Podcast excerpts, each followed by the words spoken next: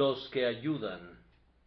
Y a unos puso Dios en la iglesia, primeramente apóstoles, luego profetas, lo tercero maestros, luego los que hacen milagros, después los que sanan, los que ayudan, los que administran, los que tienen don de lenguas. 1 Corintios 12, 28. Según el apóstol Pablo, parece que quienes prestaban ayuda a la iglesia primitiva lo hacían de diferentes maneras conforme a la diversidad de dones provenientes del propio Espíritu Santo. Nos dice que a unos puso Dios en la iglesia, primeramente apóstoles. Ellos debían ir de un lugar a otro para fundar iglesias y ordenar ministros. Luego había profetas, algunos de los cuales profetizaban y otros recibían el don de explicar las profecías. Enseguida se tenía lo tercero, maestros, que eran probablemente ya sea pastores establecidos en diversas iglesias para enseñar la palabra, o evangelistas que viajaban por doquier proclamando la verdad. A continuación dice, luego los que hacen milagros, después los que sanan, y el apóstol no olvida mencionar otra clase de personas llamados los que ayudan. Ahora, yo supongo que en nuestra época sería sumamente difícil y casi imposible saber quiénes eran precisamente esas personas. Algunos han pensado que eran ministros asistentes que ocasionalmente ayudaban a los pastores establecidos tanto en la obra pastoral de visitas como también en la predicación ocasional de la palabra. Otros han pensado que se trataba de diáconos asistentes e incluso, tal vez, de diaconisas, un oficio que ciertamente era reconocido en las iglesias apostólicas. Otros, además, han supuesto que esos ayudantes servían de apoyo en el santuario se encargaban de que los forasteros fueran alojados apropiadamente y administraban todos esos detalles que siempre deben ser vigilados por alguien vinculado a cualquier reunión de personas con cualquier propósito público del tipo que fuera. Pero fueran quienes fueran, y sin importar cuál función particular desempeñaran, parecieran haber sido un cuerpo útil de gentes dignos de ser mencionados en el mismo versículo que los apóstoles y maestros, e incluso ser nombrados conjuntamente con los que hacían milagros y con los que sanaban. Me parece que no eran personas que tuvieran alguna posición oficial, sino individuos que eran motivados únicamente por el impulso natural y por la vida divina en su interior para hacer cualquier cosa y realizar todo aquello que ayudara al maestro o al pastor o al diácono en la obra del Señor. Eran la clase de hermanos que son útiles en cualquier parte, que siempre subsanan una brecha y se alegran cuando descubren que pueden ser útiles a la Iglesia de Dios en cualquier capacidad. Nosotros tenemos una brigada considerable de auxilios en la Iglesia, y a ellos quisiera darles ahora aliento, y mientras les hablo, quizá pudieran llegarles de la vuelta de la esquina, por decirlo así, algunas palabras de consuelo a cuantas personas necesitan la ayuda que estos hermanos les proveen y les brindan entregando sus vidas. Me parece que John Bunyan, ese maestro de la alegoría y la experiencia cristianas, ha descrito una parte de la obra de estos ayudadores que es sumamente valiosa y sumamente requerida. Bunyan describe a Auxilio como alguien que se acerca a Cristiano cuando forcejeaba torpemente en el pantano del desánimo. Justo cuando el pobre hombre estaba a punto de hundirse, después de haber perdido pie en el pantano y darse cuenta de que, a pesar de todos sus esfuerzos, se estaba sumiendo más y más profundamente en el cieno, súbitamente vino a él una persona de quien Bunyan no nos dice nada más en todo el resto de su alegoría, cuyo nombre era Auxilio, quien, extendiendo su mano, le dijo algunas palabras de aliento y lo sacó del pantano, lo puso en el camino real del rey y afirmó su marcha. Hay un período en la vida divina cuando la ayuda de hermanos cristianos juiciosos es invaluable. Casi todos nosotros que tenemos algún conocimiento del Señor, conocemos también todo lo que desearíamos saber acerca de ese atroz pantano del desánimo. Yo mismo permanecí sumido allí cinco años, más o menos, y creo que conozco muy bien cada una de sus partes. En algunos lugares es más profundo que en otros y más nauseabundo. Pero créanme, un hombre puede considerarse tres veces más feliz cuando sale de allí, pues cuando uno se encuentra en ese lugar, parecería como si fuese a tragarlo vivo.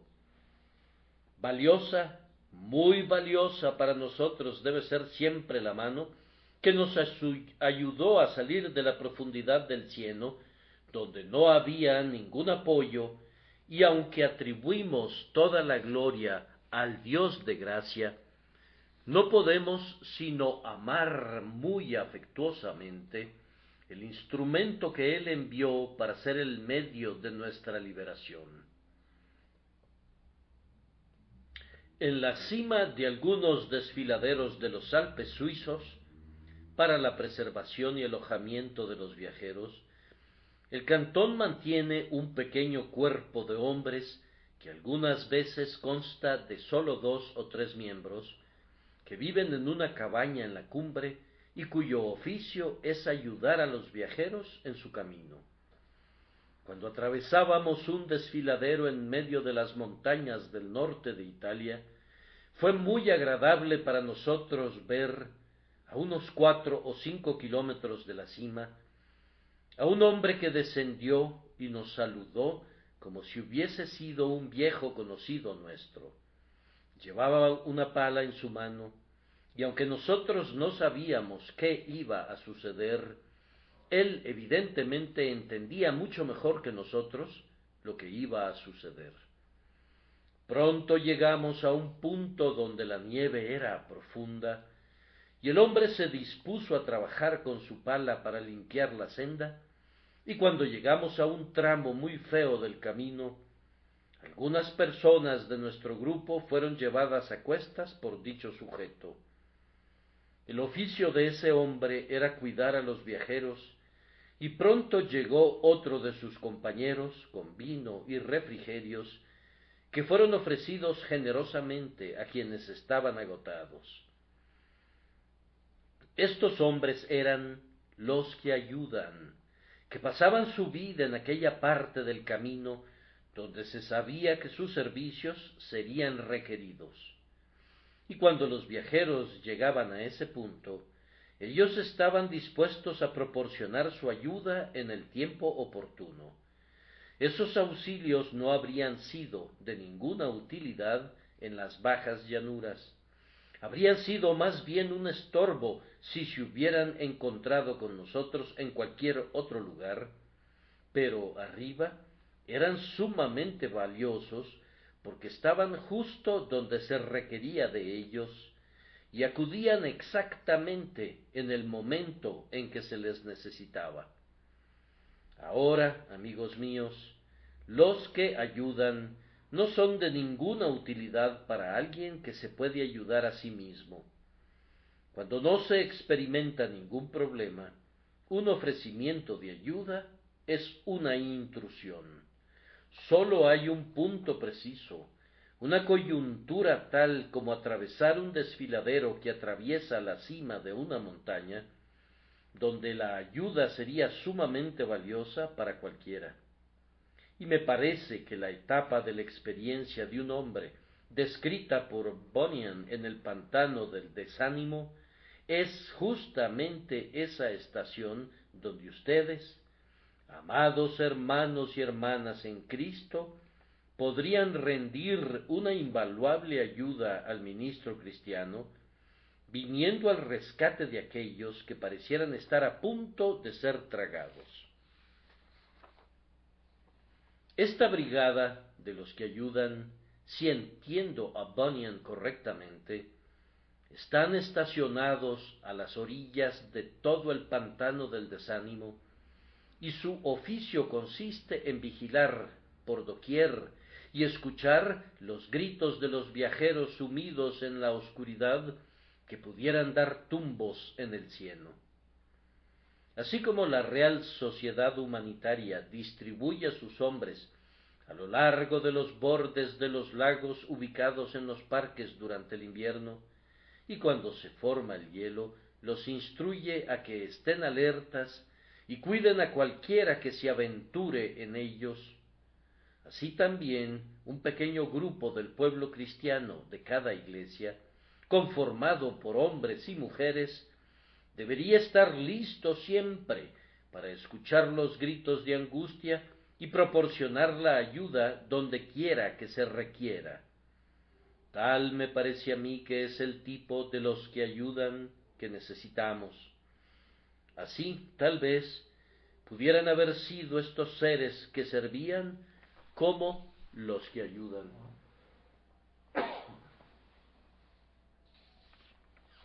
Antes que nada, quiero dar unas cuantas instrucciones a estas personas que son los que ayudan, relativas a cómo pueden auxiliar a los pobres pecadores a salir del pantano de la desconfianza. Después de una corta experiencia que he tenido ayudando a otros, yo recomendaría de entrada un curso particular.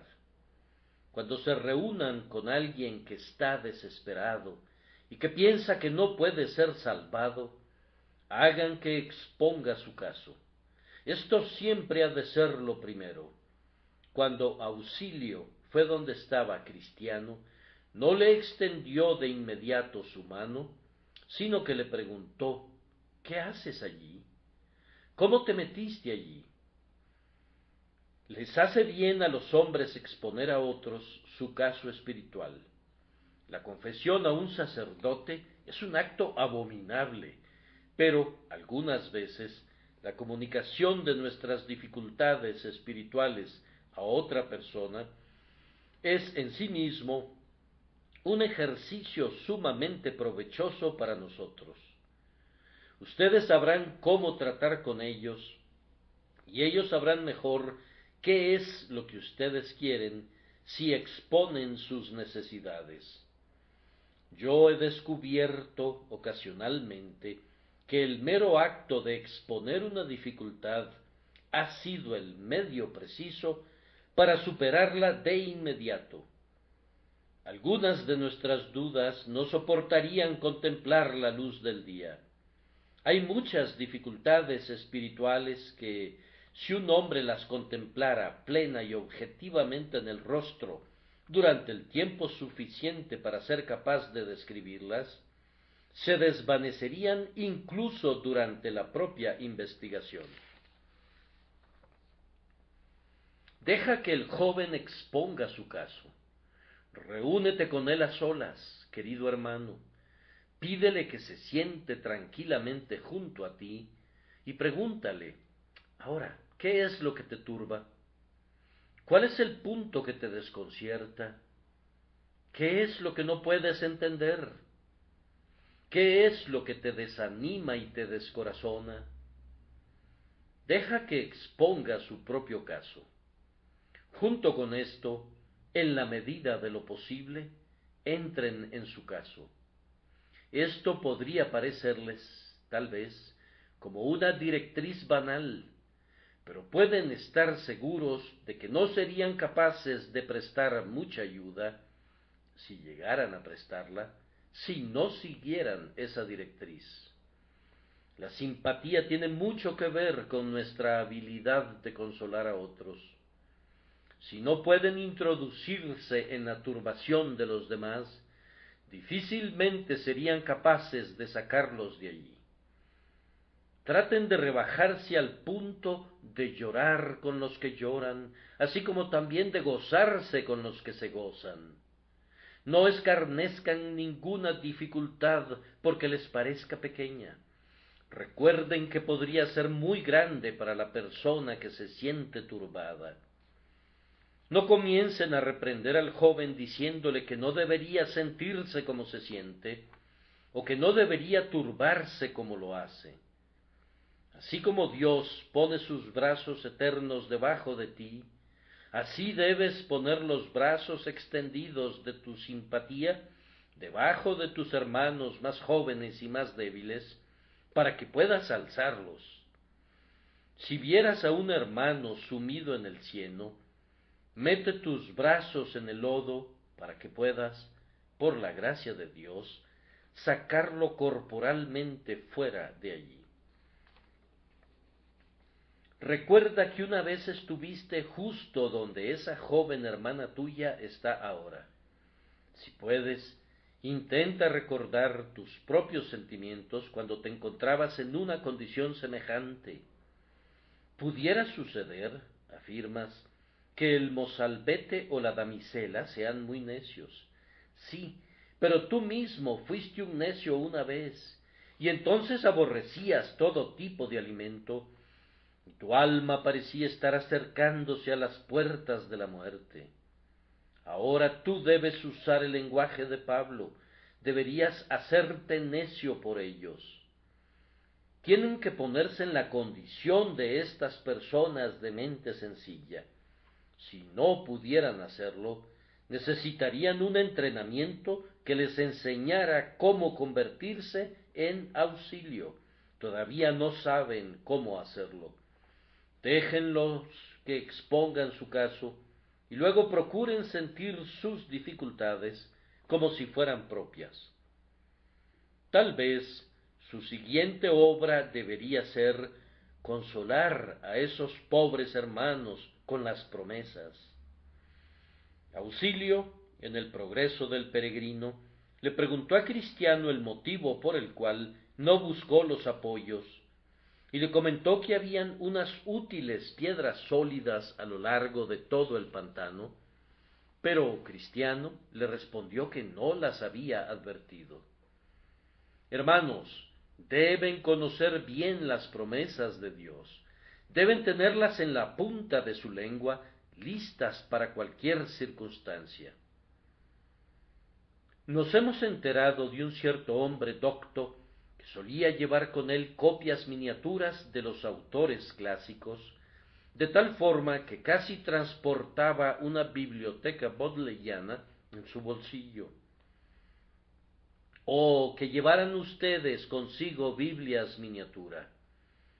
O mejor todavía, que tuvieran toda la palabra de Dios acompañándolos constantemente en su corazón, de tal forma que fueran capaces de decir una palabra oportuna a quienes están desfallecidos. Siempre que se encontraran con una pobre alma turbada, qué bendición sería para ustedes que fueran capaces de decirle, sí, tú eres un pecador, es cierto, pero Jesucristo vino al mundo para salvar a los pecadores. Tal vez les comente que no puede hacer nada, pero ustedes pueden responderle que no se le dice que haga algo, excepto que crea en el Señor Jesucristo y será salvado. Tal vez les diga que no puede creer, pero pueden recordarle esta promesa. Todo aquel que invocar el nombre del Señor será salvo. Esto es, aquellos que le buscan sinceramente por medio de la oración. Algunos textos en la Biblia son como estrellas diversas en el cielo, como esas constelaciones de los cielos que son tan conspicuas que cuando el marinero las divisa una vez, muy pronto sabe dónde se encuentra, determina la latitud y la longitud de su propia posición cuando contempla atentamente uno de esos cuerpos celestiales. Algunos resplandecientes pasajes de la Escritura parecieran estar colocados en el firmamento de la revelación como estrellas que guían a las pobres almas desconcertadas. Refiéranse a ellos, cítenlos con frecuencia, hagan que el pobre pecador fije sus ojos en ellos. Esa será una de las mejores maneras de ayudarle.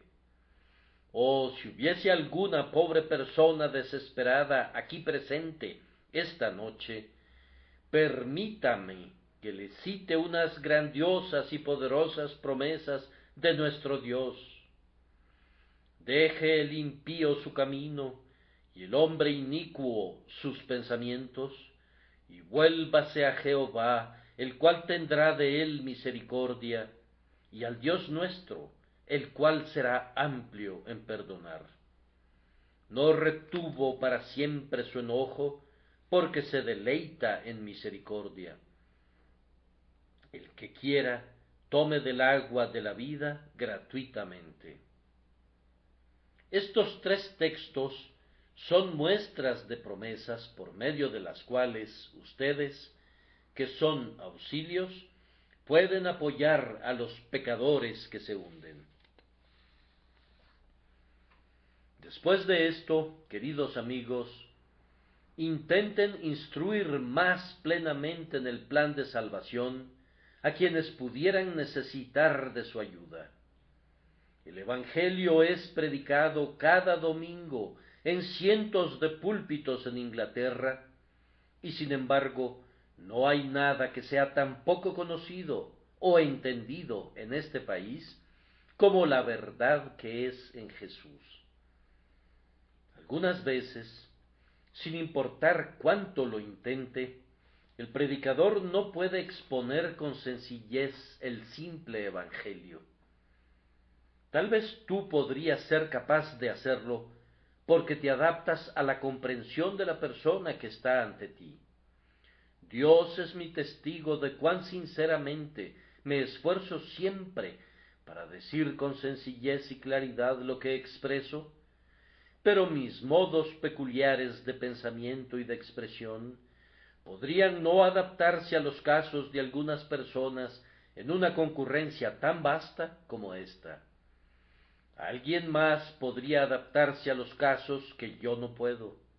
Si mis hermanos y hermanas, los que ayudan, estuvieran activos constantemente, podrían explicar a menudo aquello en lo que yo más bien los confundo. Eso que podría no haber sido entendido como el predicador lo expuso, será comprendido si fuera explicado nuevamente por ellos. Si exponen lo mismo de otra manera, el, el pecador dirá, ah, ya lo veo, no pude entenderlo de la explicación del predicador, pero puedo entenderlo por tu explicación. Si quieren ayudar a las almas, muéstrenles al Salvador. No las atosiguen con asuntos irrelevantes, sino simplemente háblenles de inmediato acerca de la sangre preciosa. Eso es lo principal. Díganle al pecador que todo aquel que confíe en Cristo será salvado. No le deben mostrar la puerta angosta como lo hizo Evangelista. Esa no es la manera, sino muéstrenle la cruz al pecador. Pobre cristiano, no habría estado nunca en el pantano del desánimo si hubiera contado con la persona apropiada para que le dirigiera. No reprendan a Evangelista, sino simplemente deshagan el daño que él hizo, guiando siempre al pecador al Calvario.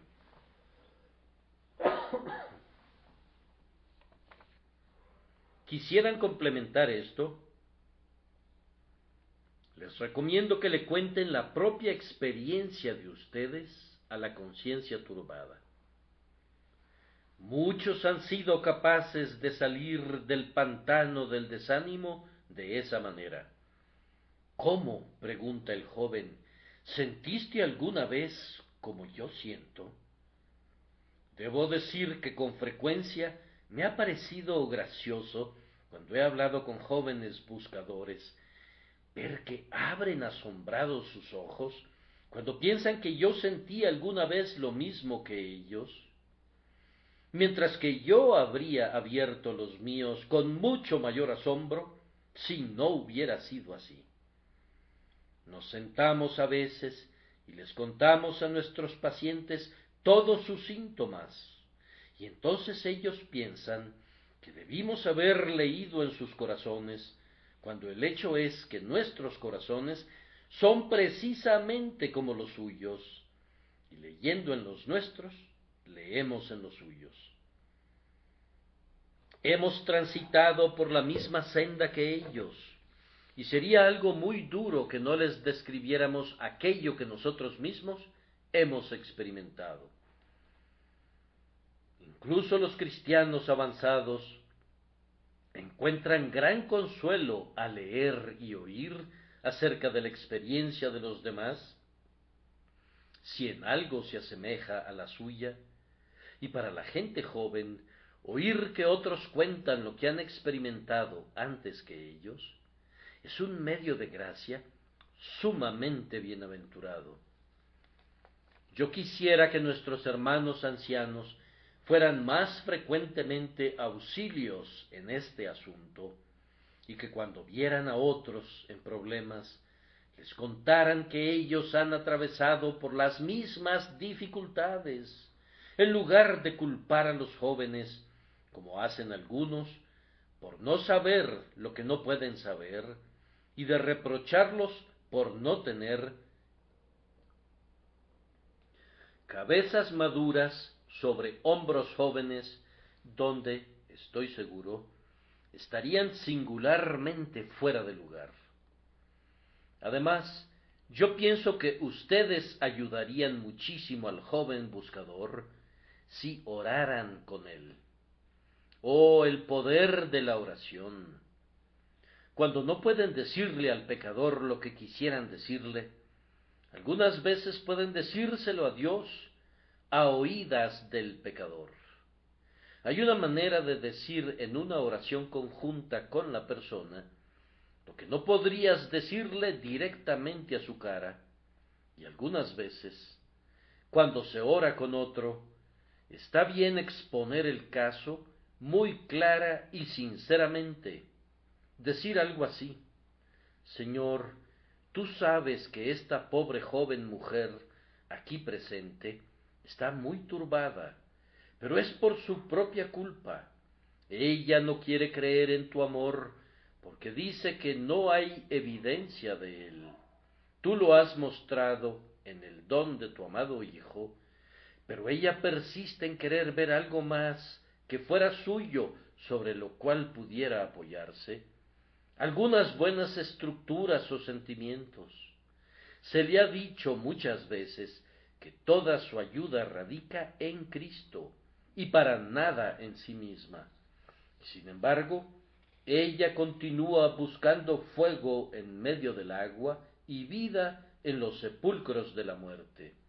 Abre sus ojos, Señor, haz que vuelva su rostro en la dirección correcta y condúcela a ver a Cristo y no a sí misma. Orar de esta manera ustedes pueden verlo, hace que el caso sea expuesto con claridad. Hay un poder real en la oración, pues el Señor en verdad oye todavía el clamor de su pueblo. Amados, tan ciertamente como que el fluido eléctrico transporta el mensaje de un lugar a otro, tan ciertamente como las leyes de la gravitación mueven a las esferas. Así de cierto es que la oración es un poder misterioso pero real. Dios, en verdad, oye la oración. Algunos estamos tan seguros de ello como lo estamos de respirar. Lo hemos probado y comprobado. No es ocasionalmente que Dios la ha oído, sino que se ha convertido en algo regular para nosotros pedir y recibir, como lo es para nuestros hijos pedir alimento a la mesa y recibirlo de nuestras manos.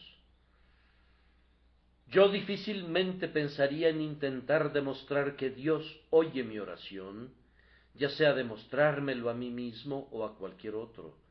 De tal manera se ha convertido en el hábito de mi vida saber que Dios oye la oración, que no tengo más duda de ello de la que tengo del hecho que si pierdo mi balance caeré, y de que el poder de la gravedad me afecta al caminar, al quedarme quieto, al levantarme y al acostarme. Entonces, yo les suplico que ejerciten este poder de la oración y descubrirán con frecuencia que cuando ninguna otra cosa puede ayudar a un alma a salir de su dificultad, la oración lo hará. Queridos amigos, si Dios está con ustedes, no hay límites para su ayuda a los demás por medio del poder de la oración. Estas directrices, y no son muchas, quisiera que las conservaran en su memoria como lo harían con las directrices de la Real Sociedad Humanitaria, referentes a la gente que ha estado en peligro de ahogarse. Me atrevería a decir que algunos de ustedes las han practicado durante tanto tiempo que las conocen bastante bien. Habiendo expuesto así cómo ayudar, ahora voy a describir a quienes pueden ayudar. No es cualquiera quien puede ayudar de la manera que lo he estado describiendo. Quiero alistar a una pequeña brigada de bomberos espirituales, esto es, quiero juntar un grupo de auxilios que asistan a las personas que pudieran estar resbalándose y tropezándose en torno al pantano del desánimo. La primera cosa esencial para un verdadero auxilio es que debe tener un corazón sensible. Hay algunas personas que parecieran estar preparadas a propósito, por la gracia divina, para ser ganadores de almas. Conozco a un hermano a quien una vez me aventuré a comparar con un perro de presa en cuanto a este asunto, pues tan pronto sospechaba que había algunas almas ansiosas, se ponía en alerta, y tan pronto oía acerca de un número de convertidos, iba hacia allá.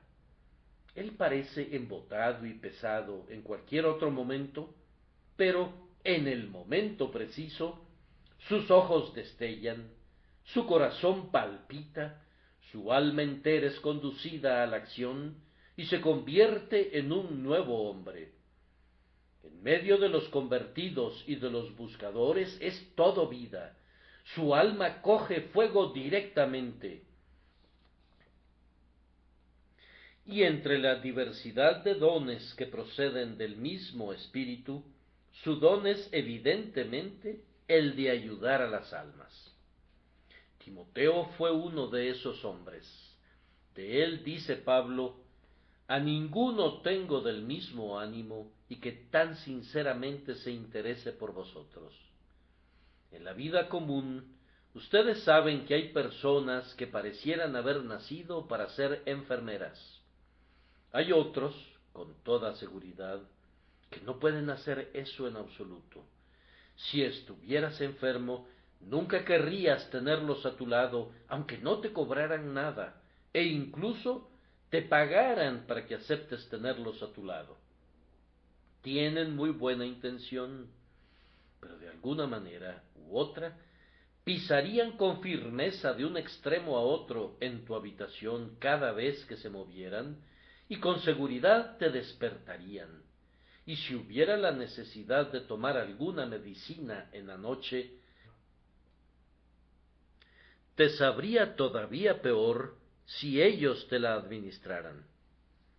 Pero seguramente has conocido a una verdadera enfermera, tal vez se trata de tu propia esposa, y nunca la oíste atravesar el cuarto cuando estabas enfermo, y nunca lo harías aun si te pusieras algún instrumento al oído equivalente al microscopio para el ojo, que magnifica la cosa más ínfima. Ella pisa tan suavemente que sería más fácil que oyeras el latido de su corazón que su pisada. Luego también ella entiende exactamente tus gustos y siempre sabe qué debe traerte. ¿Quién se enteró de una enfermera más apta para su trabajo que la señorita Nightingale? Pareciera como si ella no pudiera hacer otra cosa, y como si Dios la hubiera enviado al mundo a propósito no sólo para que fuera una enfermera, sino para que pudiera enseñar ese oficio a los demás. Bien, exactamente lo mismo sucede en las cosas espirituales. He usado una ilustración casera para mostrarles lo que quiero decir. Hay algunas personas que si trataran de consolar a alguien cuando está angustiado, se aplican al trabajo tan torpemente que con seguridad le acarrearían una mayor cantidad de problemas de los que antes tenía.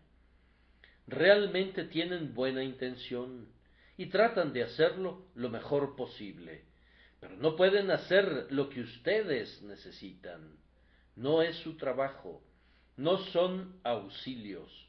Toman una barra de hierro para hacer algo que una pequeña ganzúa podría conseguir fácilmente, y hacen todo con un estilo tan extraño y torpe que es notorio que ellos no fueron hechos para ese trabajo. El auxilio verdadero para un alma angustiada es una persona que, aunque su cabeza no sea muy grande, posee un corazón cálido y grande es un hombre, de hecho, que es todo corazón. Se decía de Juan que era una columna de fuego de la cabeza a los pies. Ese es el tipo de hombre que el alma necesita cuando está tiritando en medio del frío invierno del desánimo. Yo conozco a tales hombres. Pido a Dios que prepare a muchos más y que nos dé a todos nosotros más de la ternura que había en Cristo, pues a menos que seamos hechos aptos para el trabajo de esa manera, nunca seremos capaces de hacerlo. Además, quien ayuda no solamente necesita un gran corazón, sino un ojo muy sensible. Hay una manera de obtener un ojo sensiblemente agudo con relación a los pecadores. Conozco a algunos hermanos y hermanas que, cuando están sentados en sus reclinatorios, casi podrían decir cómo está operando la palabra en aquellas personas sentadas junto a ellos. Algunas personas no pueden hacer eso, pero otros sí pueden, y además saben precisamente qué deben decirles a sus vecinos de asiento cuando el sermón termina. Entienden cómo decirlo y si tienen que decirlo estando en el reclinatorio o cuando bajan por las escaleras o afuera o si deberían esperar para hacerlo durante la semana. Parecieran poseer un instinto que les dice justamente qué hacer, cómo hacerlo y cuándo hacerlo. Oh, es algo bendito cuando Dios pone así vigías a lo largo de los límites del pantano del desánimo. Entonces, si tienen oídos dispuestos, oyen y pronto escuchan un chapoteo por allá en el pantano, y aunque estuviera muy oscuro y brumoso, van al rescate. Nadie más oye el grito sino aquellos que se disponen a escuchar su sonido.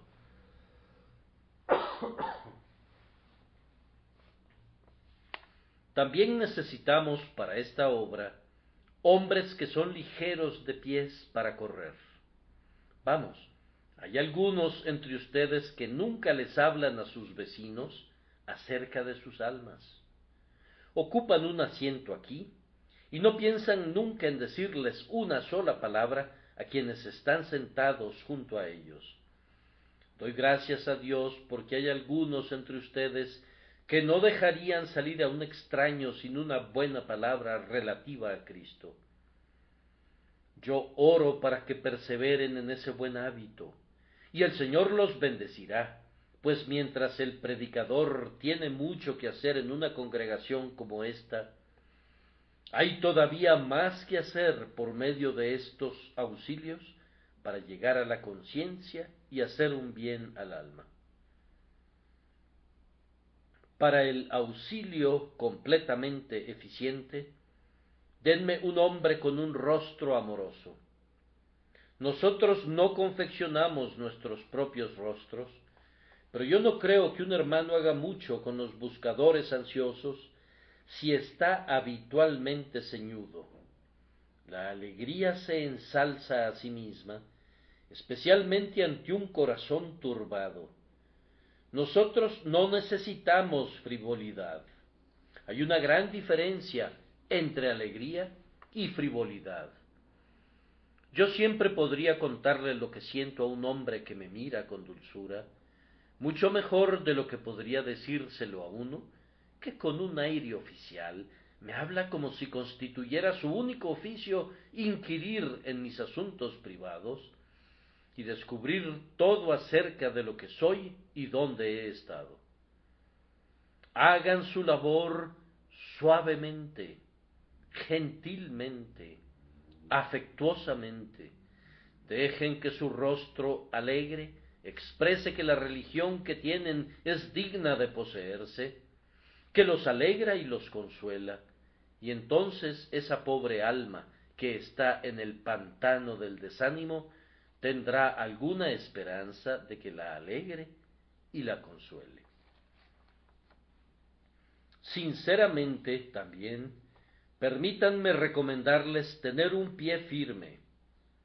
Si tengo que ir para sacar a un hermano del pantano, he de saber cómo pararme firme yo mismo, o de otra manera, mientras estoy tratando de sacarlo a él, yo podría caer adentro. He de recordar que al oír las dudas de los demás, se pueden generar las mismas dudas en mi propia mente, a menos que yo esté firmemente establecido en cuanto a mi propio interés personal en Cristo Jesús. Si, si quieres ser útil, no debes estar dudando y temiendo siempre. La plena seguridad no es necesaria para la salvación, pero es muy necesaria para tu éxito como un auxilio para los demás. Yo recuerdo que cuando enseñaba en la escuela dominical, procuraba que uno de los muchachos de mi clase mirara al Salvador. Él parecía angustiado y me preguntó, Maestro, ¿es usted salvo? Yo respondí que sí. Pero ¿está seguro de que lo es? me dijo y aunque no le respondí de inmediato, sentí que no podía decirle con seguridad que ciertamente había salvación en Jesucristo, a menos que lo hubiera probado por mí mismo y tuviera la seguridad de ello.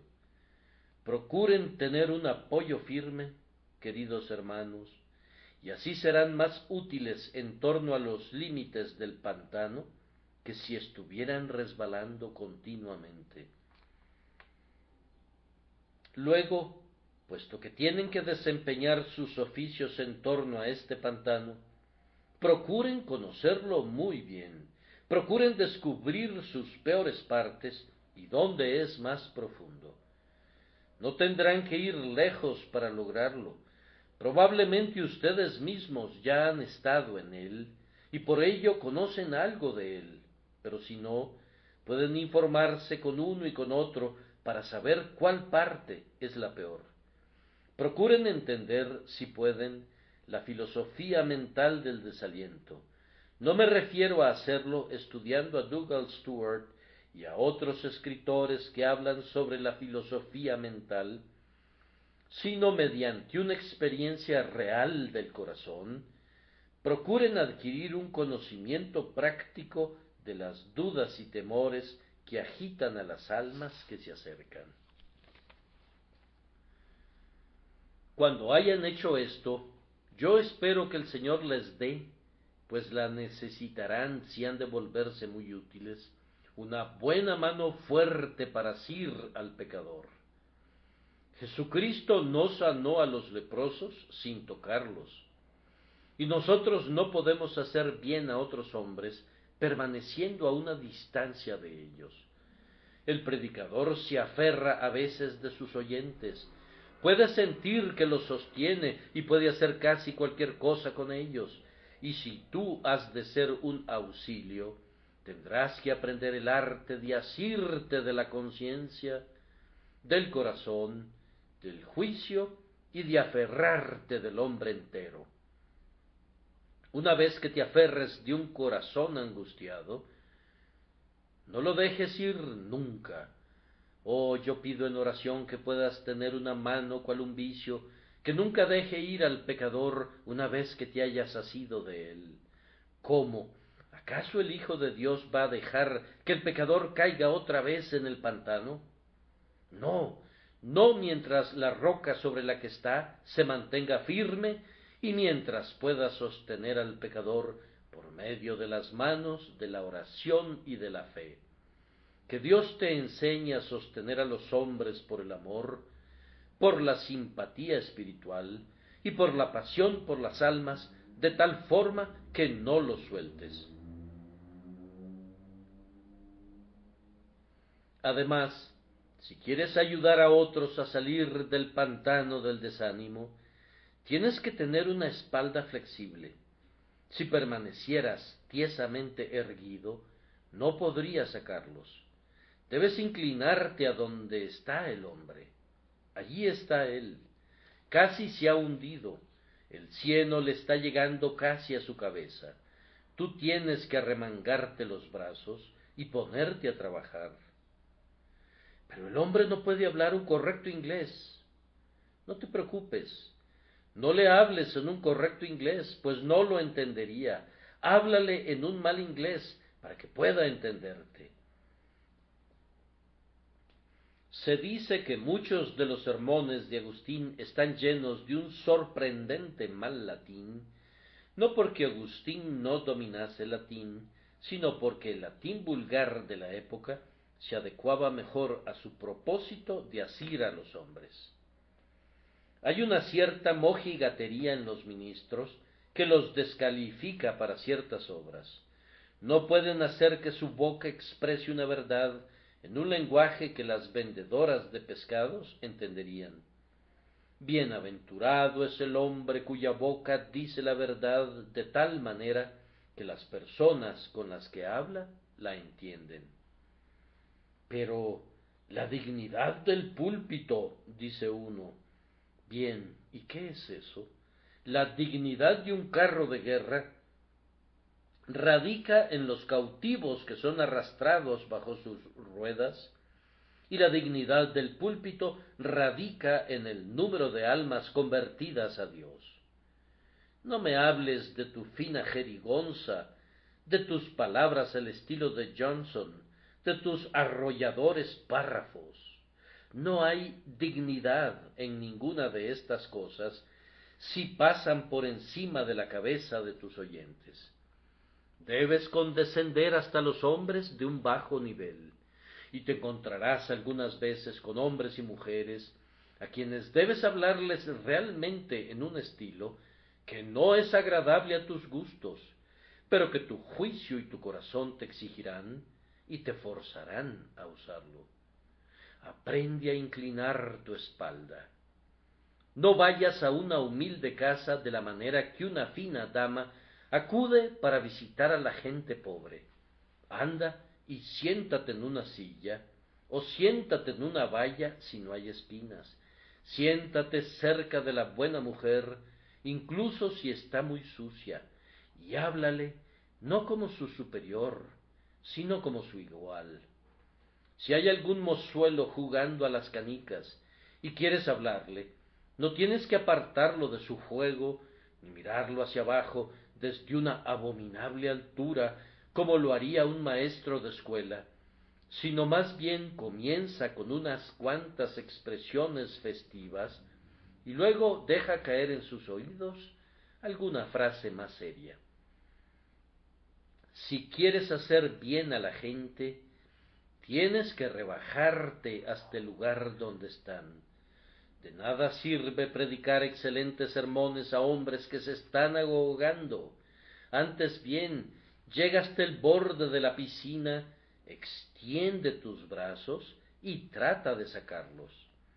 Estas, realmente así lo pienso, son algunas de las cualidades de un verdadero auxilio.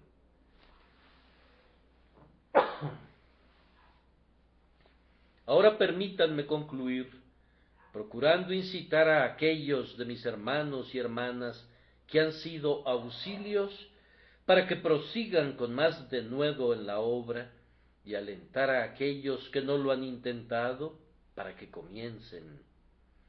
Probablemente alguien podría preguntarse, ¿por qué debería yo ayudar a otros? Y mi respuesta será, porque las almas necesitan ayuda. No basta con eso.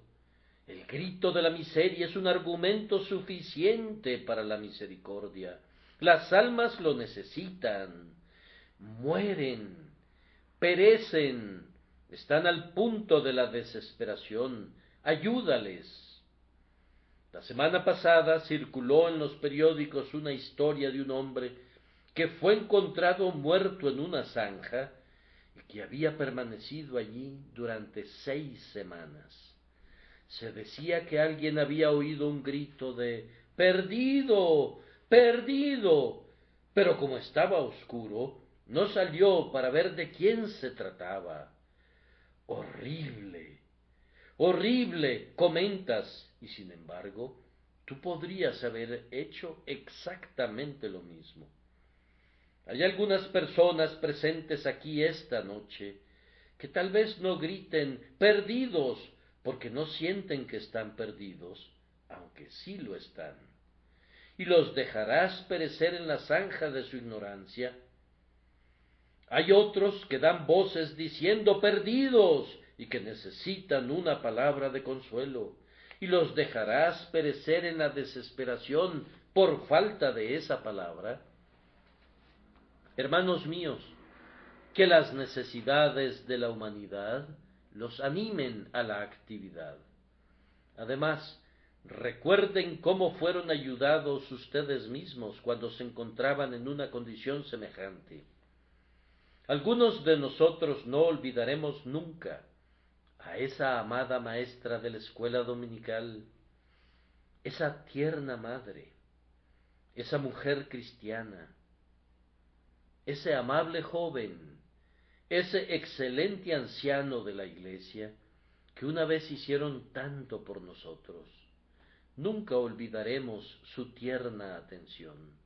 Ellos nos parecían como visiones de ángeles resplandecientes cuando nos encontrábamos en la densa niebla y en la oscuridad. Salden la deuda, cancelen la obligación, paguen lo que deben, y no podrían hacer esto excepto ayudando a otros de la misma manera que ustedes mismos fueron ayudados. Además, Cristo lo merece. Hay un cordero allá afuera que está perdido. Es su cordero. ¿Acaso no te preocuparás por él? Si hubiera un niño desconocido a mi puerta solicitando albergue durante una noche, el sentimiento humanitario me motivaría a rescatar a esa pobre criaturita de la nieve y del viento. Pero si fuera el hijo de mi hermano o de algún querido amigo, la simpatía hacia el pariente me constreñiría a protegerlo. Ese pecador es alguien comprado con la sangre del Salvador y es muy apreciado para él. Es un hijo pródigo, pero es el hijo de tu padre y por consiguiente se trata de tu propio hermano. Por la relación que hay, aunque al presente él no lo disierna, ustedes están ligados. Una obligación moral pende sobre ti para prestarle ayuda. Oh amados, ustedes no necesitarían ningún otro argumento si supiesen cuán bienaventurada es la obra en sí misma. ¿Quieren adquirir reconocimiento? Ayuden a otros. ¿Quieren crecer en gracia? Ayuden a otros. ¿Quieren desprenderse de su propio desaliento? Ayuden a otros. Ayudar a otros aviva el pulso, aclara la visión, vuelve valerosa el alma. Ayudar a otros en el camino al cielo confiere mil bendiciones sobre sus propias almas. Cierren las corrientes de su corazón y se volverán repulsivas, estancadas, pútridas y fétidas. Dejen que fluyan las corrientes y serán frescas y dulces y brotarán continuamente. Vivan para otros y vivirán cien vidas en una. Para una bienaventuranza se recomienda adoptar la diligencia y divorciarse de la ociosidad. Pero si eso no bastara, pienso que puedo decir que tú eres llamado a esa obra. Tu Señor te ha contratado. No te corresponde a ti elegir cuidadosamente lo que harás. Él te ha dado tus talentos y tú tienes que cumplir lo que Él te ordene. Entonces, esta noche, antes de salir de esta casa, procuren desempeñar algún servicio práctico para su maestro, pues Él los ha llamado para eso. Si no lo hicieran, probablemente recibirán la vara de la corrección. Si no ayudan a otros, Dios los tratará como los hombres tratan a sus mayordomos, que no hacen un uso correcto de los bienes confiados a ellos. Su talento les podría ser quitado. La enfermedad podría estar aguardándolos, ya que no son activos mientras gozan de salud.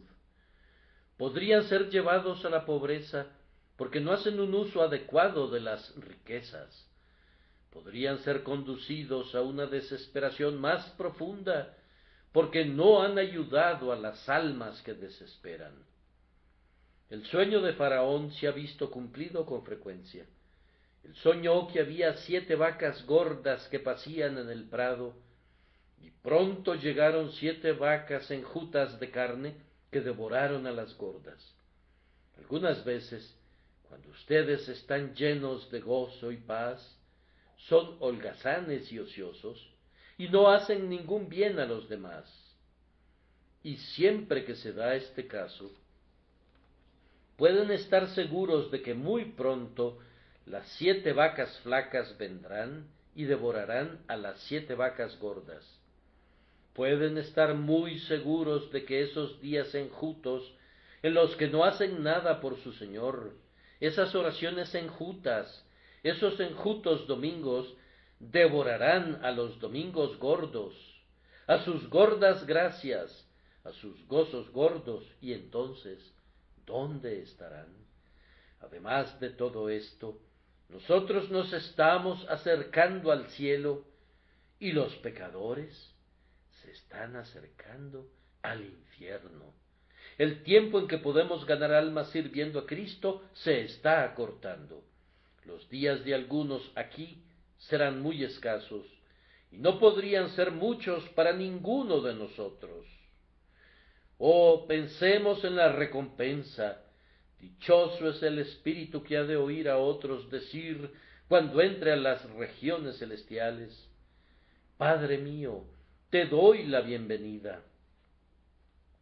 Almas sin hijos en la gloria, que nunca fueron hechas una bendición para otros en la tierra, seguramente se perderán del cielo de los cielos, pero aquellos que han llevado a otros a Cristo tendrán en adición a su propio cielo, el gozo de la simpatía con otros espíritus, para quienes fueron un instrumento de bendición.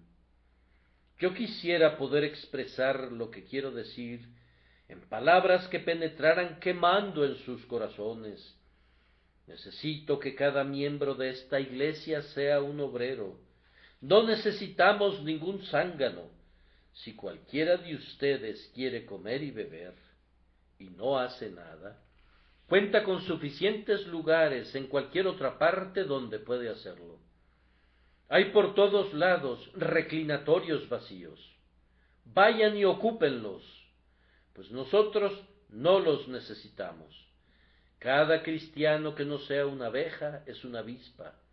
Las personas más pendencieras son las más inútiles, y quienes son más felices y pacíficos son generalmente aquellos que están trabajando más para Cristo.